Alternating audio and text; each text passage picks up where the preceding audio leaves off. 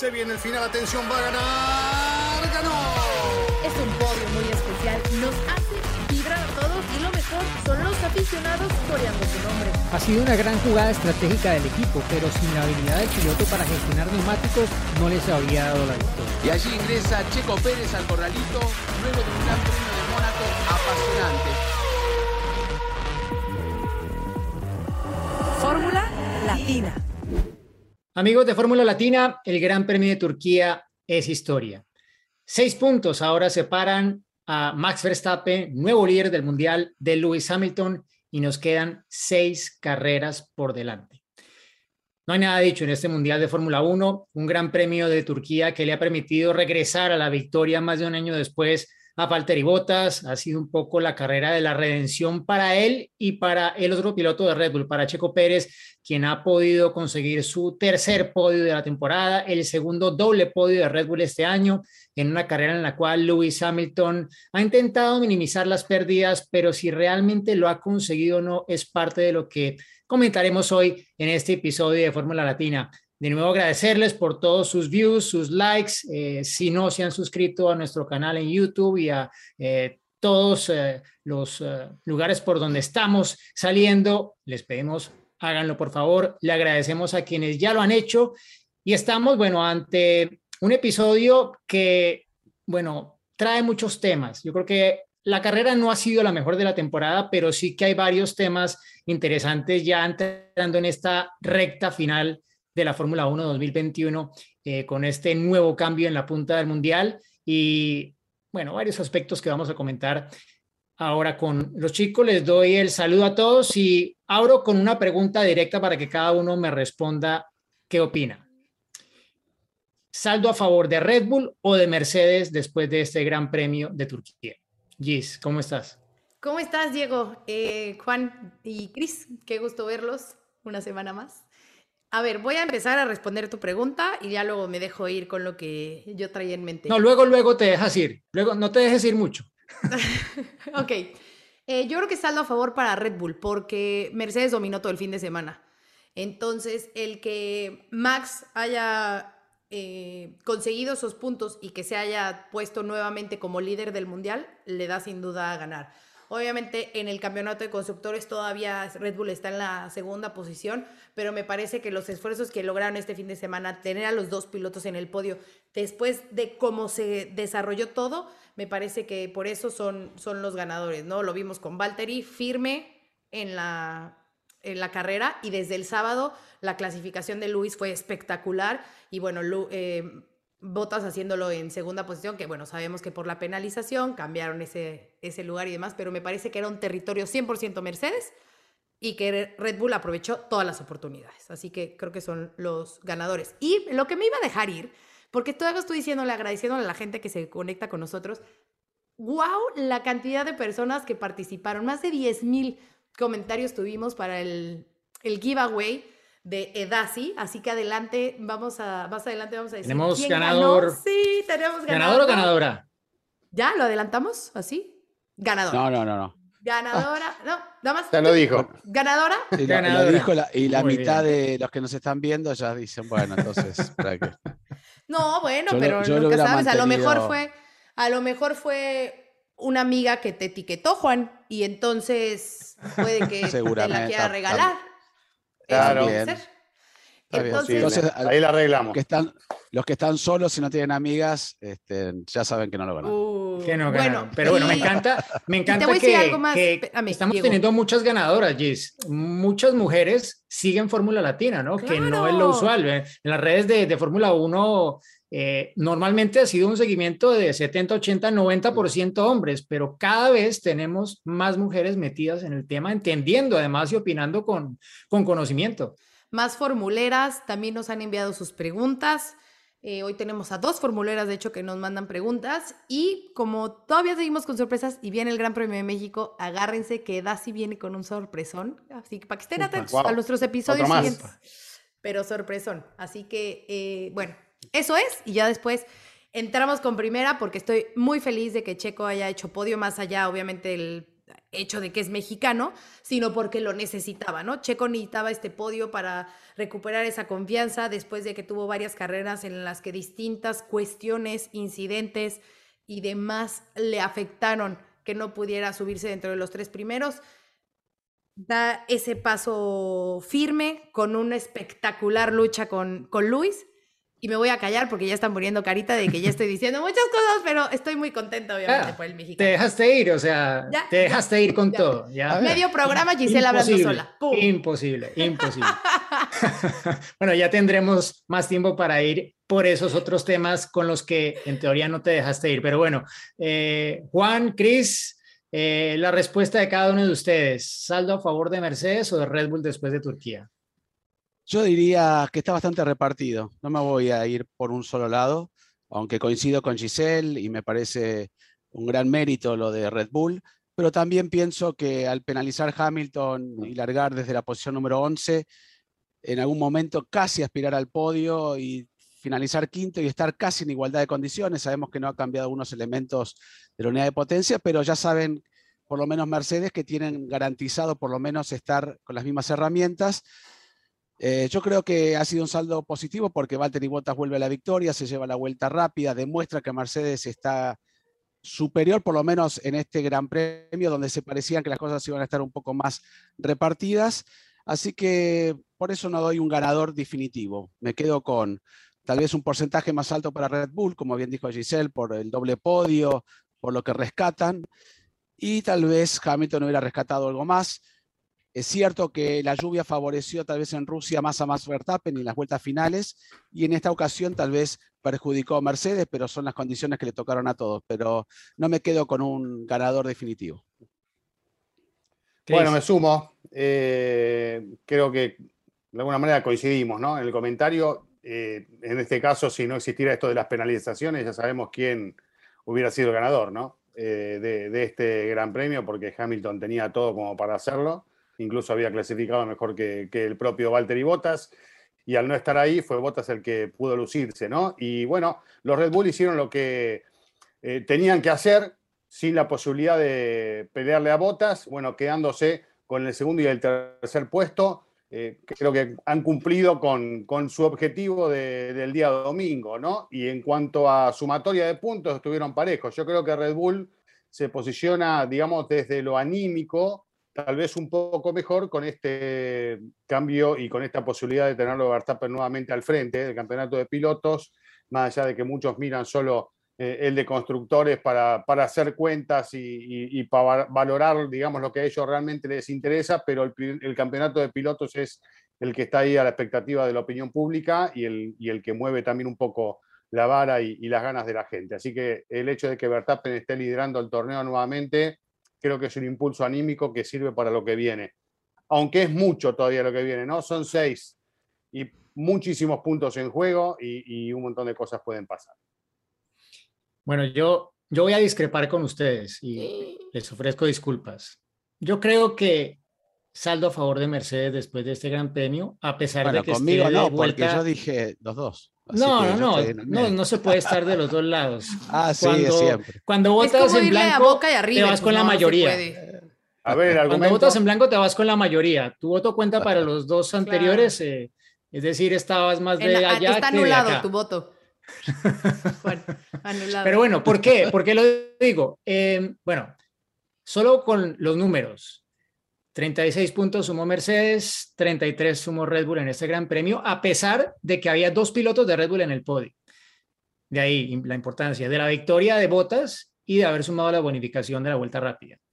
Y eso, pues, a pesar de que realmente Mercedes no maximizó el potencial que traía, eh, más allá de la penalidad. Yo creo que, y es el siguiente tema que pienso debemos eh, comentar, estaba la posibilidad de que Hamilton acabara este Gran Premio de Turquía en el podio. Y estuvo durante un momento de la carrera en posición de conseguirlo. Pero llegó ese momento crítico de la carrera. Entrar o no entrar. El cielo no cambia.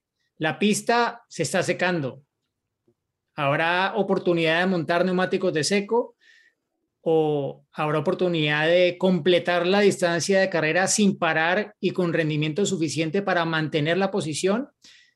Fue el interrogante que se planteó Hamilton y que puso sobre la mesa al equipo cuando lo llamaron a boxes en la vuelta 41. Resultado de la operación, Hamilton entra a boxes nueve vueltas después y pierde con ello cualquier posibilidad de acabar en el podio. No solamente por el tiempo que se dio allí, sino por lo que implicaba luego tener pocas vueltas con esos neumáticos intermedios nuevos que tanto él como Leclerc y mucho antes en la carrera Richardo eh, pasaron por esa fase de graining que los hacía perder varios segundos durante dos, tres vueltas. Entonces, la siguiente pregunta es, ¿dejó puntos Hamilton sobre la mesa? Fue una carrera en la que podemos marcar Hamilton se equivocó y se dio puntos que debió haberse llevado al bolsillo. ¿Qué opinan? Diego el preguntón. Diego, el Él preguntó, y ustedes son los respondones. Oye, antes de, de responder eso, me gustaría justamente nada más rapidísimo responder algo Ella que nos han siempre arranca preguntado. con otra cosa. Uno pregunta Sí, una cosa y ella sí. contesta otra. Perdón, No, perdón, es que saben que no, estas sí nos las llevar, preguntaron mucho en redes y nada más llevar. quería aclarar algo, porque muchos nos preguntaron de que por qué a Luis solamente lo penalizaron con 10 lugares y que hay otros pilotos que los penalizan y se van hasta el fondo de la tabla. Lo que pasa es que la unidad de potencia es como el todo, todos los componentes, y lo que significa Seis el, componentes. ajá, el motor de combustión interna, la centralita, el MGUK, el MGUH, el turbo, y me falta Escape. uno. Los escapes que son, Y los batería. son siete. y la claro. batería.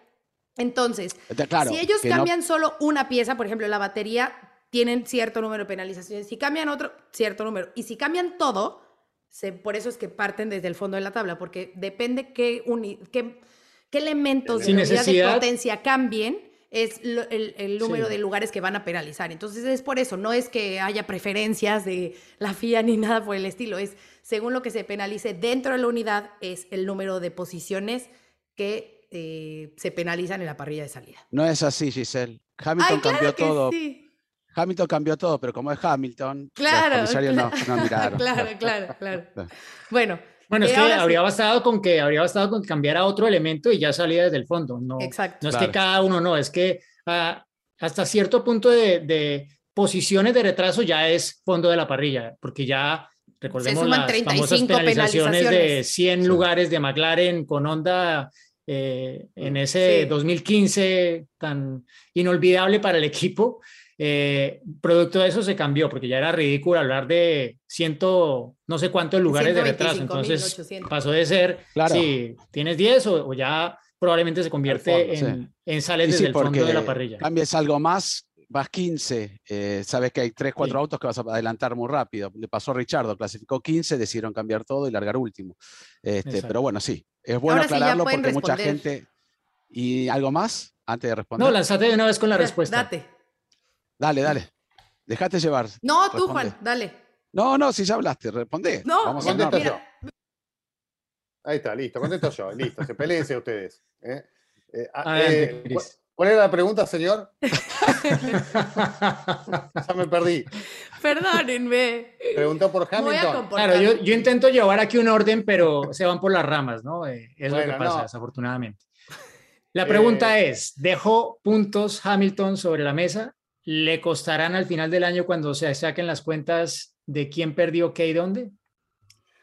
Yo creo que se hizo lo que se tenía que hacer, era demasiado riesgo eh, aguantar hasta el final. Y después, si aparecía un problema No, no, no, pero, pero a ver, Chris, pero ¿se equivocó o no se equivocó Hamilton? ¿Y ¿Sí qué- o no? se va a equivocar? ¿En, en, en- en enojarse? En poner en duda la instrucción del equipo. A ver, yo expliqué, Ah, bueno. lo llamaron en la vuelta 41 y nueve vueltas después entró a boxes porque él pensaba que, que no era la decisión correcta. Ah, Ese es si- la- si- el punto, la equivocó- discusión con el equipo, claro. Ok, si se equivocó en mantenerse en la pista, eso decís vos. Eh, Ya se enojó mm, Telemejía. Sí, sí, No, porque no. estos muchachos Ah, no, no se comportan. A Después la carrera no, no, es bueno, fácil decir yo, pará, pará, yo doy, mi, ¿qué yo doy digo? mi punto de vista, yo doy mi punto de vista de lo que pasó y este, él tiene todo su derecho como piloto y es el que siente cómo está el auto y qué es lo que está haciendo en ese momento. Obviamente siempre lo decimos, el equipo tiene otra información con la que concluye que en ese momento el auto tiene que detenerse, pero si el piloto dice que no, me parece que está bien respetarlo hasta cierto punto.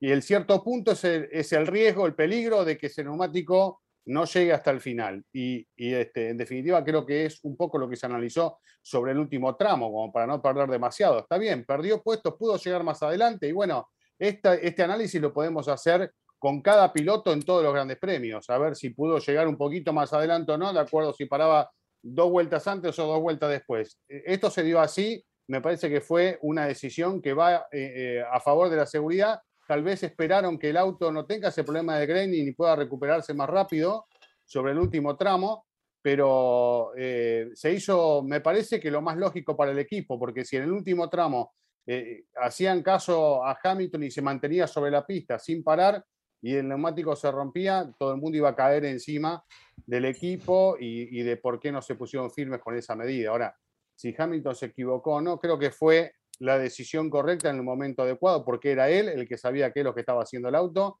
en esa condición de la pista. Y es una pista muy distinta, claramente lo volvió a demostrar Turquía cuando está el piso mojado. Un gran premio que se mantuvo mojado a lo largo de, de las 58 vueltas, fueron eh, permanentemente húmedo, no se seca, el ambiente húmedo seguramente también, además del asfalto, contribuye para que esto pase. Y una cosa muy extraña que con neumáticos intermedios, sin lluvia, aunque parecía así esporádicamente cada tanto, la pista no se seque, ¿no? Así que esto es otra particularidad también, si no, en una pista normal, sin lluvia, se va secando, se forma la huella, los neumáticos se destruyen y hay que parar. Acá pasó algo muy extraño, ¿no?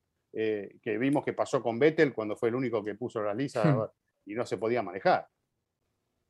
Bueno, un poco esa extrañeza o esa, ese problema viene justo por lo que hicieron en la pista, ese hidrolavado a presión, porque tenía una porosidad y el agua quedaba alojada ahí. Si hubiera sido un poco más lisa, al pasar los autos y generar una huella, el, auto el agua se dispersa un poco. Esa fue un poco una explicación que dieron también. Pero al margen tiene de que ver, Juan, para mí, con, el, con la humedad del ambiente, porque vos puede quedar Pero no te olvides las cargas, pero en un lugar la normal carga que generan, la carga que generan estos autos este, se debería haber secado, pero bueno, contribuyó todo el proceso que se hizo también a que esto sucediera, no salió el sol, que en algún momento iba a salir, pero yo creo que sí, eh, de alguna manera se equivoca Hamilton, pero también atribuyo que se equivoca el equipo, porque en algún momento se sabía, entra, entra Verstappen primero, entra Bottas, después entra Checo, tendrían que haber hecho o tratar de hacer un undercut con Checo porque trataron de luchar en pista, no se podía, yo pensé que iban a hacer eso con Checo. Eh, Hamilton tenía en algún momento un ritmo para, lo demostró, con neumáticos en peores condiciones que el resto, giraba en algún momento, así lo pudo alcanzar a Checo, ¿no? Un segundo, ocho décimas más rápido que Checo cuando ya había parado. Entonces, para mí se equivocó. Luego también tardaron muchísimo en tomar la decisión porque cuando más tiempo pasaba iba a ser peor. Y ahí creo que la culpa mayor fue parte de Luis, que, que bueno, el equipo de alguna manera aceptó lo que él sabe, pero tampoco le pusieron en comunicación el riesgo de que los neumáticos no terminaran. Ocon terminó con los neumáticos tal vez en condiciones casi extremas. Hamilton los desgastó mucho más que todos porque fue adelantando la pelea con su noda, el ritmo que llevaba mismo, al ser tan rápido también se desgastan aún más los neumáticos. Este, no nos olvidemos que en el 2007 Hamilton pierde el campeonato con unos neumáticos que estaban en, en tela casi, ¿no? Cuando entra boxes es otro tema, pero el equipo no lo llamaba y se veían en la transmisión las telas que en algún momento iban a explotar los neumáticos. Pero bueno, todo es mucho más fácil luego de tener los tiempos, de evaluar y demás. Decimos que sí se equivocó, pero yo creo que en ese momento Hamilton se equivocó, lo respetaron como lo han hecho en el equipo, pero creo yo que si no hubiera parado, para mí llegaba tercero. No explotaban los neumáticos, estoy seguro. Mira vos, me juego ahora que ya pasó. Claro. No, lo, platicamos justo después de Sochi. ¿Se acuerdan que cuando pasó lo de Lando, Claro, por lo, que pasó con Norris. ¿No? Exacto. Entonces, volvemos al mismo tema. Aquí están las dos partes y de las dos partes. Voy ahora voy a jugar el, rol de Juan, ¿no? Me puedo ir para los dos lados porque si bien es cierto, se le dio la instrucción a, a, Luis y Luis dejó parado a los mecánicos y dijo, no entro porque los neumáticos están bien y puedo aguantar, pero bueno, vueltas después se da cuenta de que no es así y entra, entra a los pits. Tarde, creo que no lo sabremos, ¿no? Podemos, obviamente, tratar de Claro. deducir que podía haber quedado en esa tercera posición, pero realmente no sabemos cómo se iban a comportar los neumáticos. Entonces, creo que si nos ponemos a analizar si dejó ir puntos, yo creo que dio todo lo que tenía que dar y obviamente desde la posición, desde su manejo y desde el cockpit, para él era la mejor opción, ¿no? Quedarse afuera en ese momento y estaba haciendo él lo mejor posible para sumar esos puntos, para subirse al podio y para obviamente alcanzar una mejor posición. Y desde el otro lado, el equipo también lo estaba analizando y estaba tratando de encontrar la, la mejor forma. Creo que el resultado le da lo máximo que se podía porque de, de ambas partes buscaron lo mejor. En las Pero no que acababa en el justo- podio. ¿Eh? Lo máximo habría sido eso. Si acababa en el podio, si se quedaba fuera. Pero qué tal que reventaban. No, no, pero es que, que al que. ¿Se equivocó o no se equivocó? a- Esa es la a pregunta. perder- empezaba a perder el, el, el Durísimo agarre. Diego hoy, ¿eh? Está Sí, no, durísimo. no, hoy viene, pero así. eh, me voy a quedar, te voy a decir con qué, con lo que puso en, él en las redes sociales, ¿no? Que posteó que justamente vio en los medios que lo estaban eh, linchando. ¿Qué, qué onda, Kimi? Así, Sí, ¿sabes sí, qué? porque me quiero proteger de Diego. Por Claro, protección de, de A partir de ahora, Juan solo dice sí y no. Sí, Buah, y buah, buah. Em, que vio que en los medios estaban justamente como diciendo que él estaba en contra de lo que decía el equipo. Buah. Y su respuesta es, a ver, señores, estoy corriendo, o sea, es obvio que quiero ir por todas, que me voy a molestar, que, que estoy con el adrenalina a tope. Y por el otro lado, hasta Toto dijo, o sea, tenemos la piel gruesa y sabemos que el piloto está dándolo todo afuera. Entonces, pues, se pierde como equipo y se gana como equipo. A lo mejor se equivocó Luis, a lo mejor, pero nunca sabremos la realidad. Porque, pues, si se quedaba Mm. afuera, ya vieron los neumáticos de, de Ocon, ¿no? Con ese con esa ampolla. Claro, no es lo mismo estar peleando las posiciones adelante que ir manteniendo el, el décimo sitio, me queda clarísimo. Pero justo por eso podía haberse reventado y hubiera sido Hay que jugársela, hay que jugársela. Bueno, y es un poco lo que dijo Hamilton después de la carrera, que eh, a él le gusta asumir riesgos, ¿no? Y él siente que a pesar de que llegó a Turquía como líder del mundial, él sentía que estaba un poco más a la ofensiva, ¿no? Porque tenía que recuperar la mayor cantidad de posiciones que pudiera para minimizar las pérdidas en un día en el que se sabía, era muy probable que Verstappen iba a sumar más puntos que él. Y como al final de la temporada todos los puntos cuentan, pues mm, no sabe si al final dos puntos puedan decidir el mundial O en medio. contra suya. No, medio no, medio no puede ser, salvo que haya una carrera que vuelva a pasar lo mismo de Bélgica, pero de lo contrario va a ser mínimo un punto la diferencia. Carrera, Em, carrera. Claro, o, o- o simulación de carrera. O Bueno, vueltas sí. con bandera amarilla. Carrera, carrera. Estoy haciendo señal de comillas, de carrera. comillas, claro. Em, Híjole, hoy venimos de verdad que Sí, pero bueno, no, a mí, a mí sí me parece que Hamilton se equivocó. A mí me parece que, que después de lo que pasó en Sochi, sobre todo, creo que era bastante claro que, que, hombre, que el equipo tiene más información.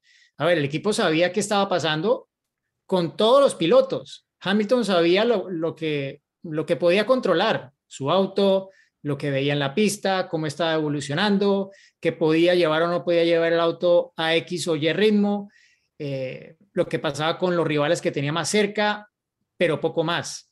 Eh, eh, claro, el equipo le alimentó de información, lo que pasó con quienes ya habían parado, eh, qué situación estaban viviendo quienes habían montado un nuevo set de neumáticos. Era incierto si la pista realmente estaría hacia el final de la carrera como para poder montar neumáticos de seco. Y claro, y también lo dijo Hamilton después de la carrera en la rueda de prensa, si hubiera estado para seco en algún momento, él habría hecho una parada menos que el resto, porque los demás que hubiesen tenido que cambiar a seco habrían hecho dos paradas y él habría hecho una, y allí se habría ganado varias posiciones. Es un poco también a lo que él le estaba apuntando. Y de nuevo, él quiere asumir riesgos, pero creo que esta no le salió. Esta no le salió. Aquí me parece que de haber parado cuando el equipo le, le, le llamó en la vuelta 41, allí sí que habría tenido la posibilidad de acabar en el podio. Eh, sin asumir el riesgo de lo que ya hemos visto, ¿no? Juan lo recordó muy bien, 2007, quería acabar así Hamilton con eh, perdiendo el control del auto con unos neumáticos que ya tenían muy poco compuesto, o sea, Eh, no sé si ustedes vieron algunas de las fotos que publicaron Albert Fábrega, Karun Shandok, de los neumáticos traseros, estaban en las lonas. Y el propio Mario Isola dijo, no llegaba. No llegaba porque no era cuestión solamente de seguir en pista, era cuestión de seguir en pista, pero tenía que apretar en cierta medida para poder mantenerse en esa posición. Y creo que lo que le ocurrió a Leclerc lo dejó bastante claro y al final por eso lo llaman, porque ya ven, vieron lo que le pasó a Leclerc y luego estaban viendo que los tiempos tampoco salían así como tan fácil a Hamilton. Entonces, claro, ya el equipo ve el dibujo completo y dice, bueno, aquí estamos pensando es en el campeonato y un cero aquí no nos lo podemos permitir. Hamilton ya, adentro, punto.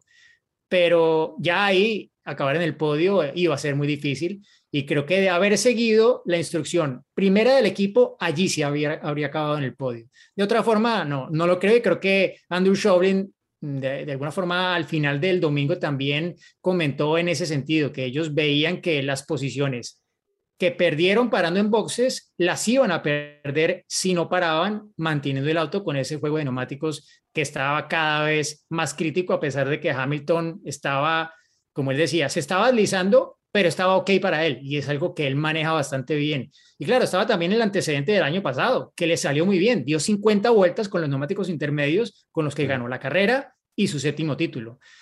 Entonces todo eso jugó dentro de su cabeza, pero claro, volvemos a lo mismo de Rusia que decía Giselle el equipo tiene más información, tiene toda la información. Y creo que después de lo que pasó aquí, Hamilton lo va a pensar dos veces en las carreras que quedan a la hora de asumir él una decisión en la cual no tiene toda la información que sí tiene el equipo.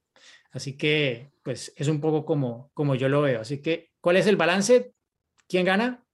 ¿Se equivocó? ¿No se equivocó Hamilton? Bueno, yo dije que se equivocó, vos también. Sí, o sea, somos dos, dos contra dos, creo, porque Gis está ahí como un poco tibia, me parece, sin, sin decirlo muy. Y yo creo que lo va a volver a hacer. Si llegado el caso, va a actuar de la misma manera Si él considera que. Cuando llueva en Bahrein o en Qatar. Se va a quedar en la pista.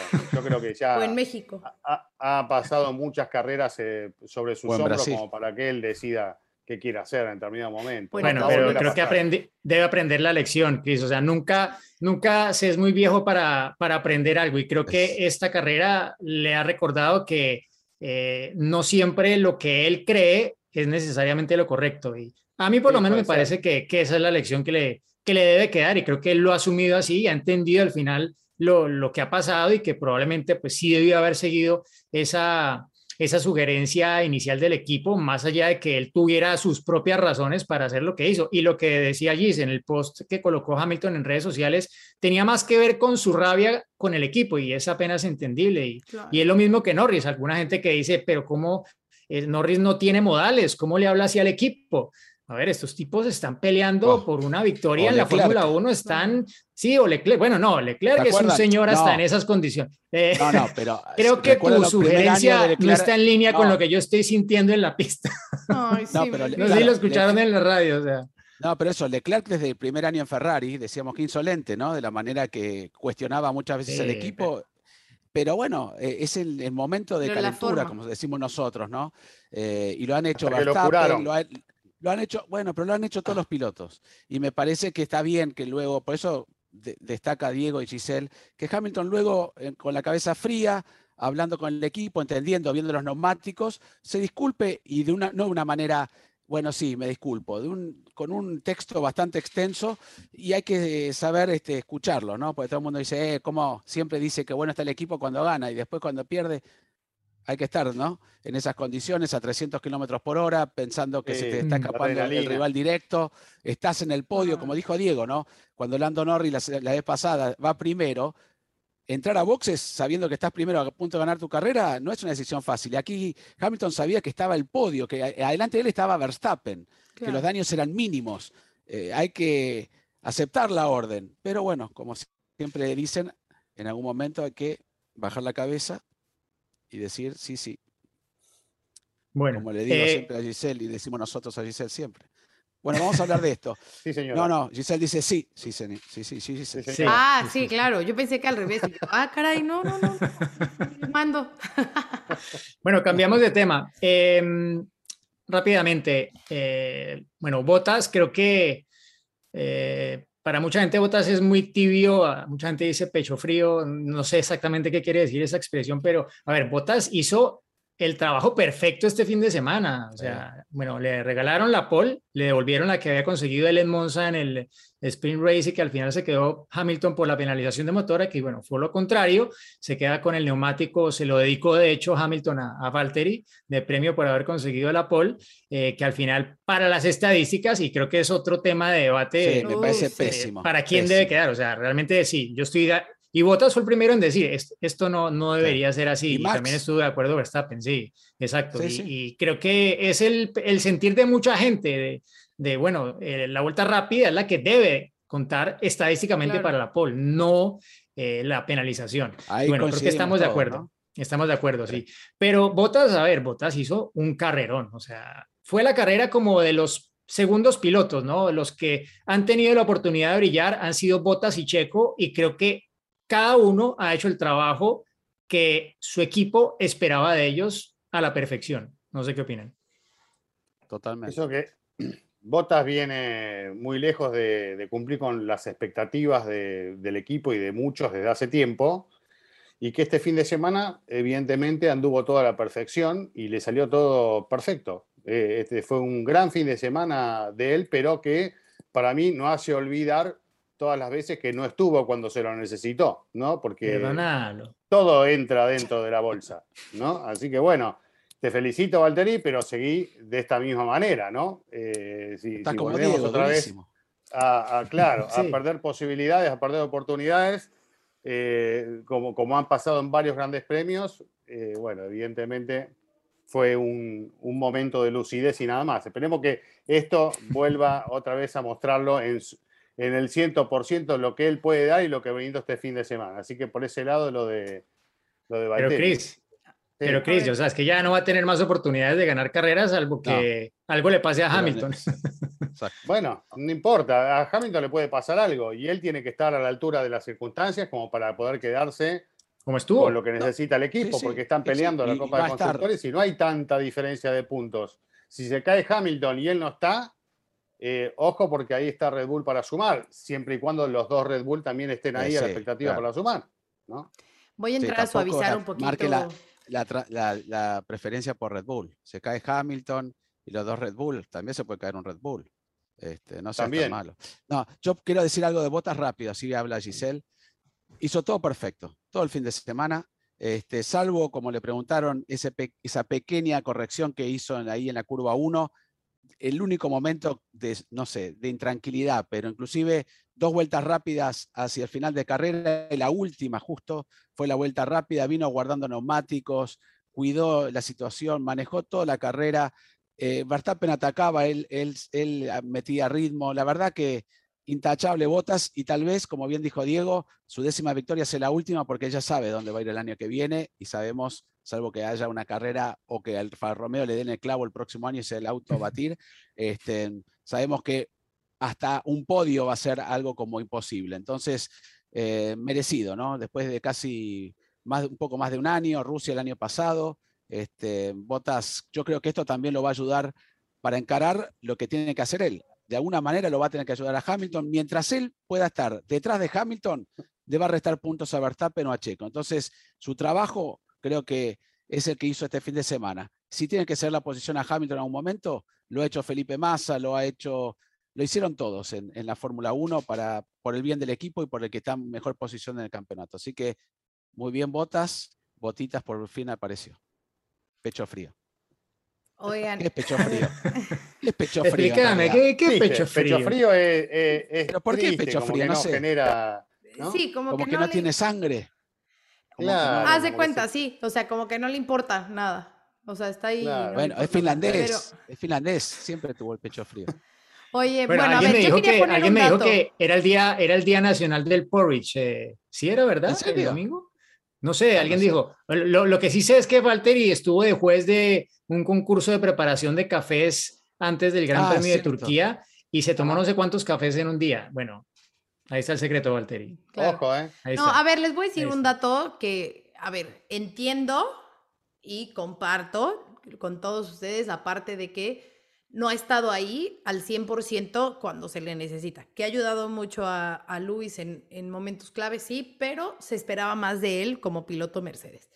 Y que también, obviamente, al estar en un equipo como Mercedes, siendo el equipo de punta, pues tiene más posibilidades de llegar al podio. Pero lo compartí justo en un, en un reel estos días en redes. Y Bottas es el noveno piloto con más podios en la historia de Fórmula 1. O sea, tiene 65 podios. No es para menos. Y está a tres de poder alcanzar a Barrichello con 68. Entonces, algo ha hecho bien también el finlandés, ¿no? Más allá, repito, Bueno. ¿eh? de lo que estén, que esté con Ah, estamos hablando de Mercedes, este año. Mercedes y demás. Pero en su historia, 65 podios no es poca cosa y todavía tiene seis carreras para poder alcanzar a, a Barrichello o superarlo. ¿no? Como Bueno, datito para que- endulzar el momento y que no nos vayamos todos Sí. contra él. Yo no creo que Bueno, nos iba a podamos ir decir muy en contra de que va a quedar Valtteri. feo. ¿Qué? No, mejor no lo digas entonces. An- Sí, deja, porque luego y tenemos lo, que lo dices editar. después de esto, porque No, mira, pero chicos, Valtteri no, no me tiene- en contra mira. de nadie. Es una Mira el cuestión de número- objetivo. Yo no estoy No, no, no, mira, me pero, a ver, Chris. mira, eh, seamos objetivos con las cifras. Valtteri Bottas tiene 177 puntos en el Mundial. Checo Pérez tiene 135. Eh, Verstappen tiene 262.5 y Hamilton 256.5. Basados en esas cifras, ¿quién ha hecho un mejor trabajo entre Checo y Valtteri? Pues Bueno, Valtteri. Valtteri, obviamente. Bueno, entonces, Pero que vos estás que se sabe cuál es el rol. O sea, el rol de Valtteri no, No, era no, no. ganar el mundial, el rol de Valtteri no era ganarle las carreras a Hamilton, era estar ahí, es Sí. lo que está haciendo, van adelante en el Sí. campeonato del mundo de constructores. Sí. que- Pero vos querés, vos querés comparar lo de Checo con lo de Valtteri. Valtteri, ¿cuántos años te hace que está en Mercedes? Eh, Bueno. ocupando ese rol, conociendo el equipo, conociendo el auto, sabiendo cómo gran punto, trabaja. y ¿eh? que ha conseguido, Eh, es, las es un cifras las acaba de dar Giselle. Y, y- y Checo todavía está eh, en deuda, claramente en clasificación. Lo hemos hablado acá eh, muchísimas veces. Y sigue estando un poco en deuda en Pero clasificación. eso no es de Checo, merecer el trabajo cosa de Checo. que, cosa la que, en, que en carrera, carreras donde claramente se destaca y hace grandes carreras. El día que emboque o se sienta más cómodo o pueda sacarle el jugo al auto en clasificación, estamos hablando de otra cosa. Ok, de- tengo una de idea. Guarden este momento no- para no cuando para Checo lleve compararlo. 3, 4 años en, en Red Bull y hacemos la comparativa. ¿Les parece? Bueno, ojalá, ojalá llegue, llegue a todos esos. Bueno, ya, Eso siguiente tema. bueno. Si no, esto se va. Eh, ¿Qué ibas a decir, Juan? Juan, ibas a decir algo. No, que bueno, lo no- mencionó Barrichello, que super piloto, el piloto con más podios sin lograr ser campeón, y eso representa a quien tuvo al lado, ¿no? Eh, queda- iba a sonar feo decir el mejor número dos de la historia, pero es así. Eh, lamentablemente ganó carreras, hizo todo lo posible, pero tuvo que trabajar para Michael Schumacher. Y en este caso, Bottas aceptó el rol y está haciendo un buen trabajo. Este, hay que aceptarlo. Ha tenido altos y bajos durante este año más que nunca, este, como también lo ha tenido Checo, pero por eso no creo que es comparativo Checo-Botas. Simplemente que por los números ha hecho un trabajo eh, decente Botas este año, con muchas equivocaciones, pero este, es el número dos y, y él lo sabe. Claro, es de porque wingman, ¿no? delante Como le de él- dijeron. Como le dijo Se lo dijo Toto. Toto lo sí. Delante Toto de él está mismo fue el que le puso el Senna, rótulo. Alonso, Raikkonen, Prost, Vettel, Schumacher y Hamilton. Y Todo todos han sido uno. campeones. Claro, Bueno, todo Exacto. número uno. Es- claro. Y abajo Sí, están bueno, Barrichello, Bottas y Coulthard. o sea, hacia Es que esto se sabía desde que firmaron a Botas, eh, que él iba ahí a apoyar y Sí, claro. cambiar esa dinámica tan tensa que había en el box de, de Mercedes cuando estuvo Rosberg al lado de Hamilton. Es decir, eh, Claro. esto no, no, no es que esperaran que hubiera de nuevo esa lucha de esos roces y que salieran chispas contra, contra Hamilton, ni mucho menos. Pero bueno, cambiando de tema, Checo Pérez, más allá de esa comparativa. Checo, sí, bueno, Checo, Checo ha hecho, creo que, no sé, eh, no sé si su mejor carrera, pero el duelo con Hamilton, Chapeau. eso ha sido el momento del Gran Premio y pienso que para Checo Si un hubiera momento estado muy importante. Lauda todavía aquí, se hubiera quitado la gorra roja. Tal vez, seguramente. tal vez. seguramente. Pero bueno, aparte que lo que dijo Checo y que creo que es lo que más hay que resaltar y que pues probablemente no, no se le dio tanto eco, Checo dice que lo que más valoró de ese momento es que lo estaba pasando muy mal en ese momento de la carrera con, el auto, que, que Ujú. iba, o sea, que iba de aquí, eh, que iba en el límite tratando de mantener Con el auto Hamilton en la también. pista a un, a un ritmo más o menos eh, que le permitiera mantenerse allí, ¿no? Y pues vimos cómo le llegó de rápido a Hamilton, pero la defensa que puso Checo fue perfecta y fue no solamente clave para mantener su posición por delante, sino para impedir que luego se encontraran en la pista Hamilton y Verstappen. Porque justo después de que él logró mantenerlo detrás, abrió la oportunidad para que Verstappen parara en boxes y saliera por delante de ellos. Creo que eso es muy significativo para Checo en términos de su rol en esta, a esta altura de la temporada y fue también, bueno, recibió como premio por haber hecho ese buen trabajo el acabar el gran premio en el podio y sumar el decimotercero de su carrera, Gis. Sí, así es. Incluso Christian Horner lo dijo, ¿no?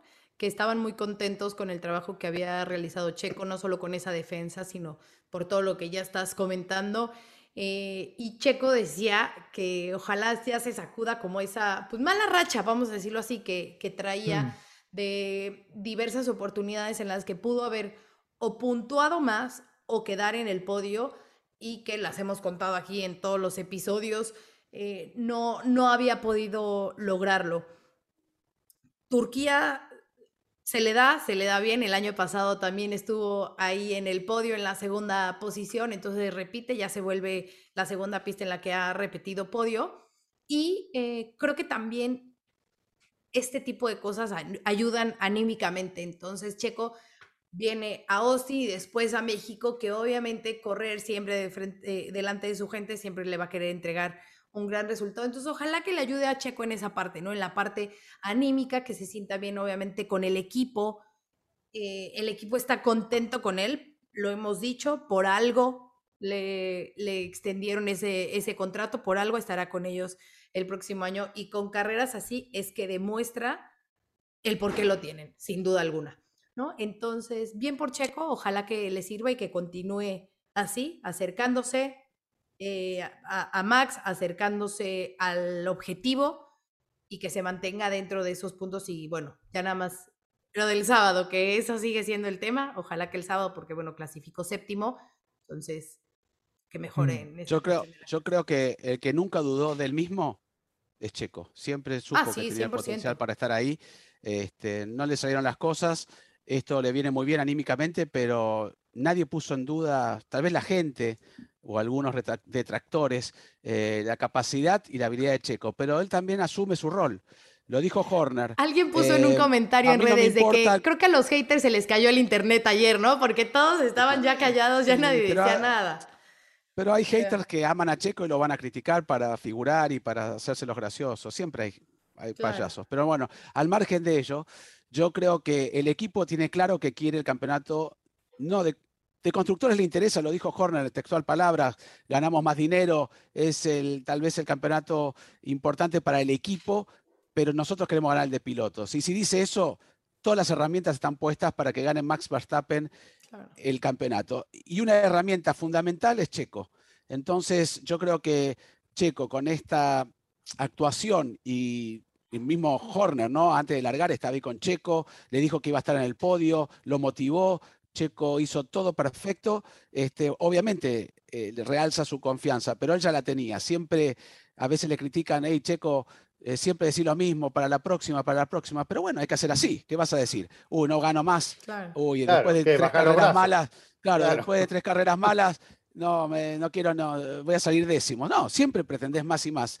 Y bueno, reafirmó lo que ya todos sabemos, por lo menos parte nuestra, ¿no? Lo conocemos muy bien a Checo y sabemos lo que él piensa. Así que buenísimo el trabajo de Checo, este, defendiendo a Hamilton, Hamilton sabiendo también inteligente hasta dónde podía arriesgar y Checo sabía que su trabajo era ese. Y de hecho dijo, Max Verstappen me debe un par de cervezas, ¿no? Como sabe el trabajo que hizo para detenerlo a, Lewis Hamilton. Entonces, aplausos para Checo.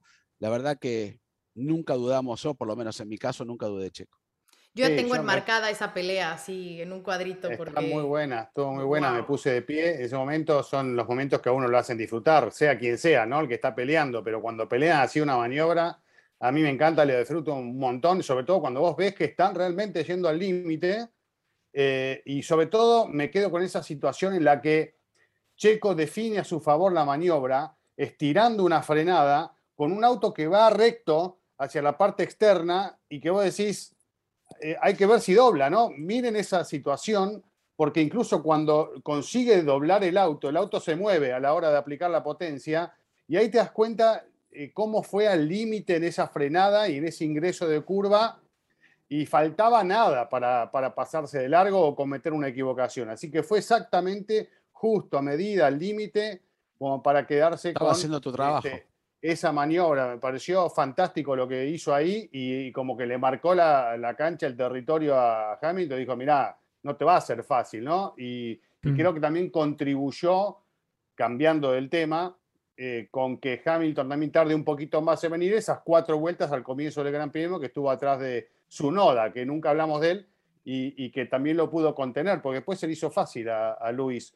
avanzar algunas posiciones contra pilotos que realmente son fuertes y son buenos, que no le pusieron demasiada resistencia, pero su Noda lo aguantó cuatro vueltas muy bien al comienzo de la carrera y uno no imaginaba que esa Hmm. iba a ser la situación, ¿no? Y después cuando llegó a la cola del auto de Checo, pasó lo que pasó, recién describimos.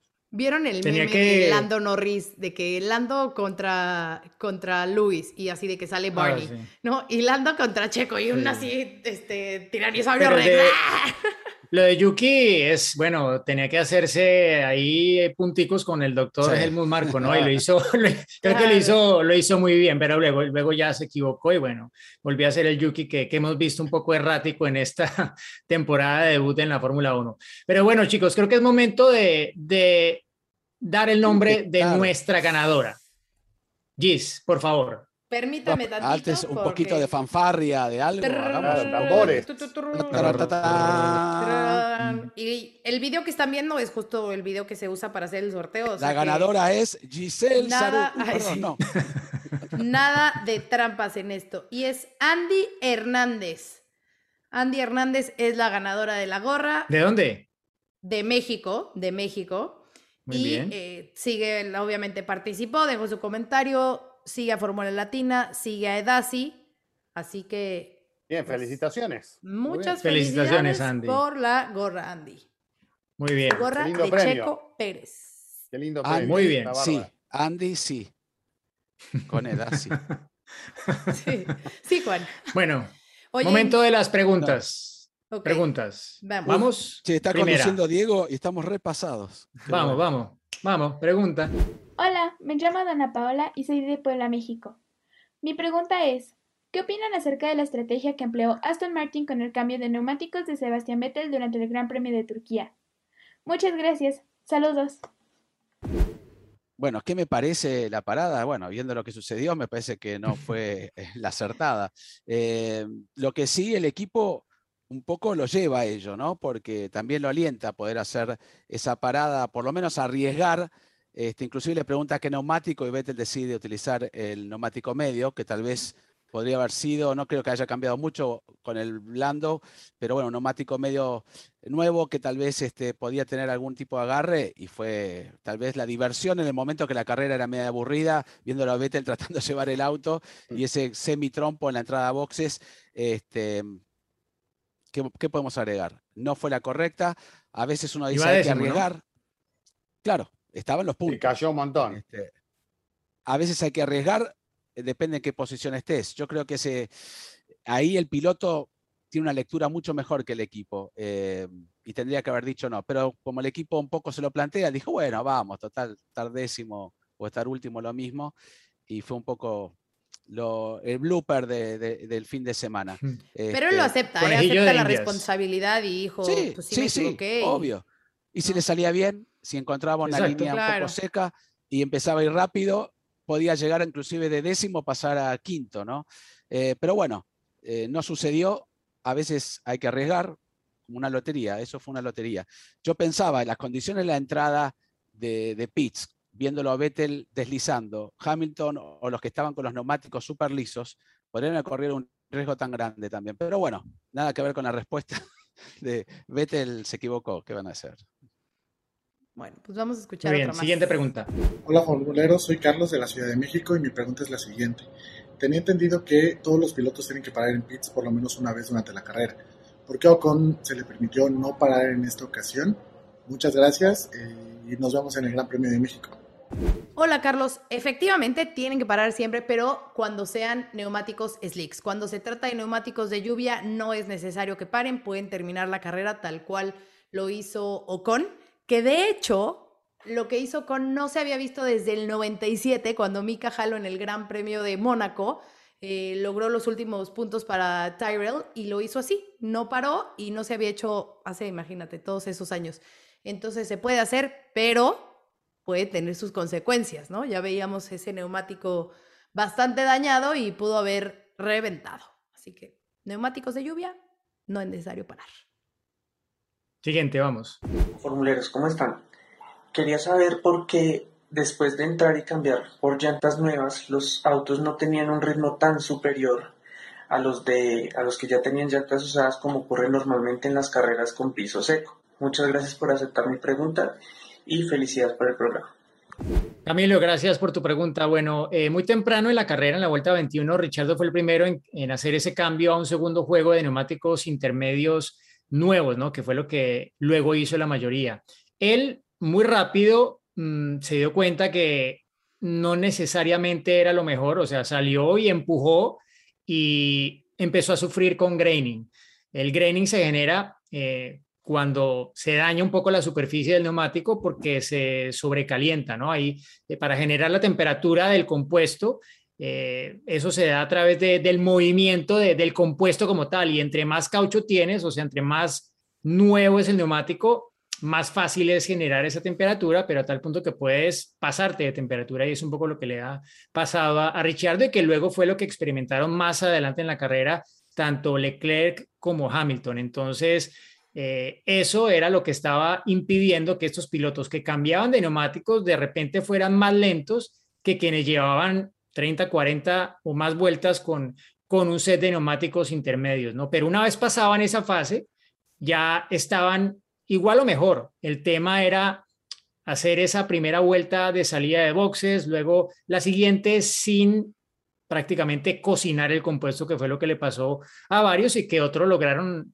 digámoslo, lentamente eh, colocar en temperatura el neumático, como Checo, por ejemplo, y otros que no, no pasaron por esa fase tan crítica de graining que los hacía perder varios segundos y que escuchamos en la radiocomunicación a Hamilton quejarse y decir que, que esa había sido la decisión equivocada, no solamente por las posiciones que perdió, sino por cómo el neumático se, se dañó en su rendimiento y estaba perdiendo varios segundos por vuelta durante algunos giros.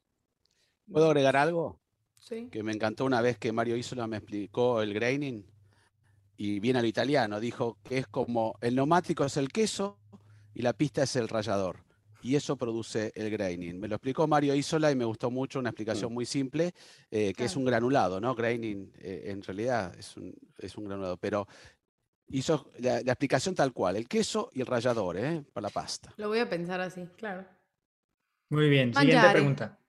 Hola Fórmula Latina, mi nombre es Larisa, soy de Santa Cruz de la Sierra, Bolivia, el corazón de Sudamérica, mi pregunta es la siguiente. Quisiera saber por qué Control de Carrera no le hizo una investigación pertinente o no le dieron una penalización a Checo al momento de cruzar por la entrada del pit lane cuando estaba batallando con Hamilton. Les agradezco mucho. Fuerza Red Bull y saludos a todos. ¿Qué tal, Larisa? Gracias por tu pregunta. Y bueno, eh, estaba peleando mano a mano con Hamilton. Hamilton presionó en ese sector del circuito a Checo de manera tal de que no le quedó otra alternativa que pasar por ese lugar y eso fue considerado por los comisarios como una maniobra evasiva para evitar un contacto precisamente con Hamilton, situación que hubiese derivado en un problema más serio. Así que evidentemente, eh, digamos que se, se aceptó esa maniobra producto de la fricción y de la lucha por posición en una parte del circuito donde sí, en condiciones normales, si haces eso, claramente se aplicaría una, una sanción al piloto, ¿no? Eh, pero bueno, se, analizan y se tienen en cuenta las situaciones del, contexto y el momento en particular de la carrera para evaluar si eso está bien o está mal, si se puede hacer o no se puede hacer. Bien. Otra. Siguiente pregunta. Hola formuleros, soy Carlos Gómez desde Mérida, Yucatán. Si consideramos los tiempos de vuelta que venían marcando y el rendimiento de los neumáticos, ¿creen que Hamilton hubiera conservado la tercera posición? Bueno, Carlos, eh, como ya lo explicamos en detalle anteriormente, em, no, no habría conseguido acabar y creo que el mismo equipo lo ha dicho. Si se quedaba fuera, Hamilton iba a perder las mismas posiciones que perdió haciendo esa parada en boxes. Pero como yo lo decía, al menos es mi punto de vista y creo que en alguna medida así lo dejó ver también la gente de Mercedes, si hubiese parado cuando los demás pararon, cuando pararon Checo, cuando paró eh, Verstappen, Botas alrededor de esas vueltas, es decir, cuando lo llamaron, probablemente habría tenido más posibilidades de acabar en el podio. Siguiente pregunta. Buen día, mi nombre es Samuel Mendoza, saludos de Coahuila, México. ¿Por qué los comisionados decidieron penalizar con 5 segundos a Pierre Gasly después del toque con Alonso en la arrancada del Gran Premio? Si se fueron por librito, entonces ¿por qué no al menos pusieron en, en investigación la maniobra que hizo Luis Hamilton contra Checo Pérez en esa defensa que gozamos todos los formuleros? Gracias y los espero en el Gran Premio de México. 27 días. Bueno, Samuel, gracias por tu pregunta. Creo que no son dos situaciones realmente comparables, son bien, bien diferentes, ¿no? Eh, una es primera vuelta, eh, primera curva, primera frenada, otra es un duelo por posición eh, ya mucho más dentro de la carrera, ¿no?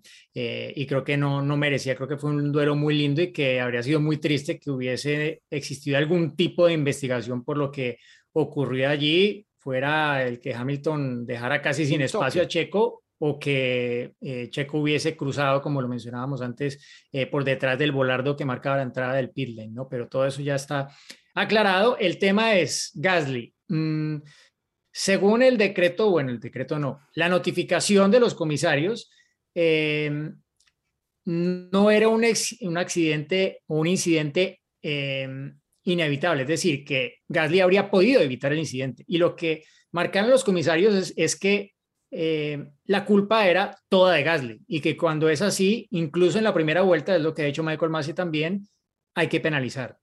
Em, no estoy muy de acuerdo, pero es lo que, lo que han dicho ellos. Y por otro lado, según lo que examinaron los comisarios, el contacto entre Gasly y Alonso se produjo cuando ya Gasly no estaba en sándwich con Checo a la izquierda y Alonso a la derecha. Eso es lo que dicen los comisarios. Mi opinión, lo vuelvo a decir, primera vuelta, primera curva, primera frenada, asfalto húmedo. Eh, el Alfa Tauri y el Red Bull son como equipos hermanos y creo que eso de alguna forma afectó la maniobra para que Gasly no quisiera estropear la carrera. O sea, él no se quería tocar con, con Red Bull, ¿no? O sea, si había que tocarse con alguno, que fuera con Alonso, no con Checo, porque eso habría sido el acabose para él. Entonces creo que ahí pecó un poco de, de precavido con Gasly y se fue encima de Alonso. Pero que haya existido algún tipo de intención de entrar en contacto con él, bueno, no, lo creo. El hecho de que ya no estuvieran alineados los tres cuando se produce el contacto, pues hombre, simplemente es consecuencia de que antes sí lo estaban y que eh, Gasly no tenía mucho margen de maniobra. No sé qué piensan y las Condiciones, y las condiciones de pista tampoco, ¿no? No eran unas condiciones de pista normales. Eh, se largaban con neumáticos fríos, con el piso húmedo. Hay que evaluar toda esa situación y una, como bien dijo Diego, una primera curva y una curva difícil, no es una curva fácil yo creo que eh, no era penalizable. Luego, si puedo agregar, ya que estamos, porque no lo vamos a poder agregar, eh, Alonso con grandes posibilidades, largando quinto, todos pensábamos que iba a poder hacer alguna obra maestra, eh, con ese incidente con Mick Schumacher, que reconoció de una manera fantástica, me gustó mucho que lo vaya a buscar a Mick, abrazarlo, como alguna vez lo ha hecho con el padre, este, reconociendo su error. Así que una de cal y una de arena, como decimos nosotros, para Fernando Alonso y condicionó toda su carrera finalmente. Sí, me quedé con las ganas de ver qué hubiese hecho Alonso si, si no venía el toque de mm. Gasly de atrás, ¿no? Pero coincido con lo que decías, Diego. Eh, eligieron los tres esa trayectoria en ese momento. Checo aprovechó muy bien la situación y bueno, son cosas que pasan en las carreras. Sí, que son decisiones de milésimas de segundo, ¿no? No es como que dijo, ay, sí me voy a ir contra Fernando porque, o sea, es es un movimiento. Un toque de carrera. No, no, que pensó, no me voy sobre Checo. Sí, eso, eso sí lo tenía muy claro, como, como lo decía. Pero, pero una cosa, a ver. Pero no con la eh, intención, a eso me refiero. A ver, a Valtteri Bottas y a Lance Stroll les dieron dos puntos en la licencia, si no me equivoco, por los incidentes en la salida en Hungría, que era también con condiciones de pista mojada, ¿no? Dos puntos en la licencia, bueno. A Pierre Gasly le dieron los mismos dos puntos. Sí creo que no se compadece la comparación de una maniobra contra otra. Aparte que estos pilotos les dieron un retraso en la parrilla en la siguiente carrera porque no les podían poner sanción en esa carrera porque ya no estaban, ¿no? Entonces, no sé, creo que son situaciones muy diferentes como para que tengan penalizaciones similares. Y es que volvemos a lo mismo, o sea, ¿qué están juzgando? ¿El accidente o la consecuencia? No, No, la Porque aquí parece no. que, no, en teoría no. En teoría la consecuencia no se, no se juzga, pero me parece que en este caso lo están, o sea, como que... Es muy difícil eso de no que- dejarse influenciar por las sí. consecuencias a la hora de tomar una Ah. decisión. Creo que es misión imposible. Sí. Pero bueno, em, creo que es momento de ir al horas anecdotario de- porque se nos pasa el tiempo aquí. Creo que estamos siempre. ya un poco sobre el humo, largo, así que... No, no, no, eso seguro, ese récord ya, ese récord lo tiene Juan. Eh,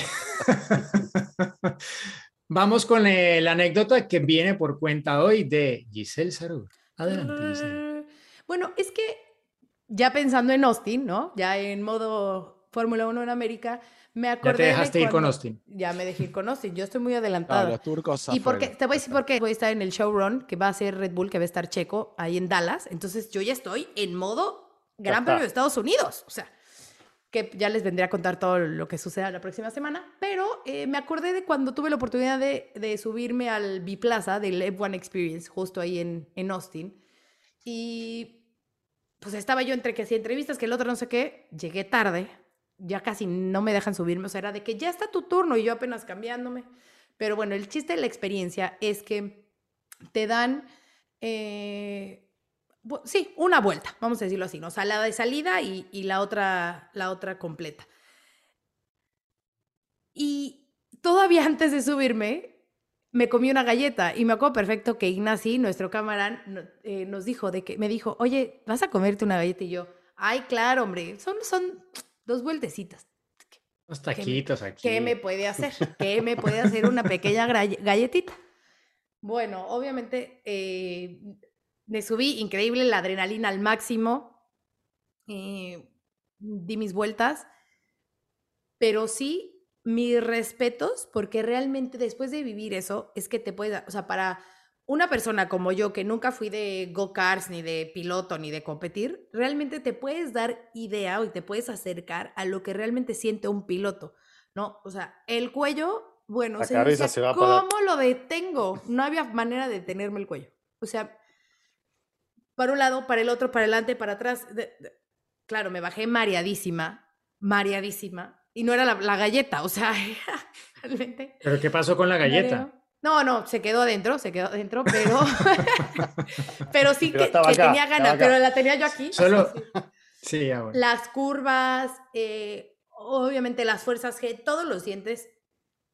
Es increíble poder vivir esa experiencia y que la Fórmula 1 eh, permita hacerlo. No sé si ahorita con el año de la pandemia lo estén haciendo, supongo que no, pero eh, No, me encantó haberlo vivido. Y al día 1. siguiente, al día siguiente, pues un dolor de cuello que no podía, pero, o sea, moverme. Y entonces fui con Xavi Martos, el fisio de Checo, y yo, Xavi, ayúdame, o sea, no puedo con este dolor de cuello, ¿qué hago? Y entonces me empezó a dar masaje y me decía, bueno, es que tienes cuello de pajarito, o sea, que nunca haces cuello. Y yo, Xavi, ¿yo cómo que voy a hacer cuello? Entonces, pues sí, Sí. efectivamente, mi cuello no estaba hecho para, para eso, pero esa primera curva en el cota, no, no, no, no, no, no, no, no, no, qué cosa más loca, qué increíble Ahí la galleta sensación. Sí, a no, punto de bueno salir, ¿no? Ahí en sí todas, en cada una de las curvas. Pero eh, gran experiencia, gran experiencia el haberme podido subir a ese, a ese biplaza. Me acuerdo de la cámara on board, que la subiste a las Sí. redes. Tu cabecita era realmente... No, pero hay un tema que a mí me tocó lo mismo con Esteban Gutiérrez en el, en el Autódromo Hermanos Rodríguez, que, que a vos te pasó lo mismo, que tienes el, el- aquí delante el, el Sí. apoyacabezas del piloto. Entonces, si vos te quedás quieto, lo único que ves es algo negro. Entonces uno trata de, Sí, sí, de sí, sacar la cabeza para mirar. Entonces, a veces peor. también parece, claro, parece, la cabeza la mueves mucho más. Eh, es, es un error de la construcción de este auto, porque tendrías que tener por lo menos una visibilidad un poco más grande, pero Claro. la cabeza, el piloto sabe cuándo va a frenar, vos no. Te pasa cuando vas en un, en un también en un hot lap, que digo, también tuve oportunidad, Claro. todos tuvimos la oportunidad de subirnos, que cuando él frena, vos no, no anticipás la frenada, entonces la cabecita te hace quick, quick, quick. Sí, sí, Pobre sí. Giselle. Además, Le hubieras pedido posición es... consejos a Tatiana, a Tatiana Calderón, que tiene un cuello como, ¿cuántos? 10 centímetros más normal. Sí, claro, pero bueno, no. Además me avisaron el mismo día. O sea, fue de, a lo mejor existe un espacio para que te subas. Y yo ya estaba, ¿qué? ¿A qué hora? ¿Dónde? ¿Cómo? Y de repente fue de, ya, ya, ya, ya, ya. Entonces, ¿Con quién fue? ¿Con quién fue? ¿Quién era el minuto. piloto? Con Baumgarten. Sol Baumgartner, Sí. el piloto ¿No le sentías, con las piernas no, no sentías el piloto también? Porque encima él es un poco más este, grandote en el auto. No, porque tienes como, o sea, a ver, entra el piloto normal, las ¿no? piernas- Como- sí, y y- tú y pones tú las, pones las piernas piernas abiertas Alrededor del piloto. alrededor, claro. pero no, porque según yo tiene A mí como- Esteban me tocaba la pierna. Sí. Ah, mira, pero. En el Bueno, X-Fan a- a- Experience, Sí, para hacer una broma, me tocaba la pierna y yo, ¿qué, qué pasó? Y "Ah, nene". según yo el mío tenía No, no. como protección. No, no pues tenía no, eh, pues bastante decente, fíjate, el muchacho, que no, ni cuenta No yo me di. nada. No. Ah. Yo Está bien, que... claro. Bien. Bueno, lo tuyo puede ser algo diferente, Juan, no sé. No voy a entrar en ese tema. En este. Bueno, no va- vayamos a esos terrenos porque ya vamos pasados de tiempo. Claro. Señoras, señores, ha sido un gusto, como cada lunes, aunque esto lo están viendo en martes. Y bueno, una semanita más esperando para que empiece el ciclo en América de la Fórmula 1, Gran Premio de los Estados Unidos, Gran Premio de México y Gran Premio de Brasil. Que alguna gente cree, ah, claro, ese es el triple header, son tres consecutivas. No, No. no, no es así. Eh, es un poco extraño, pero no es así. Y por primera vez no son en fines de semana consecutivos Austin y México. Pero bueno, nos reencontraremos la próxima semana con más Fórmula 1, con más Fórmula Latina. Gracias por acompañarnos, darle al botón de me gusta, de suscribirse y nos vemos la próxima. Chao chicos. Chao. Se viene el final, atención, va a ganar,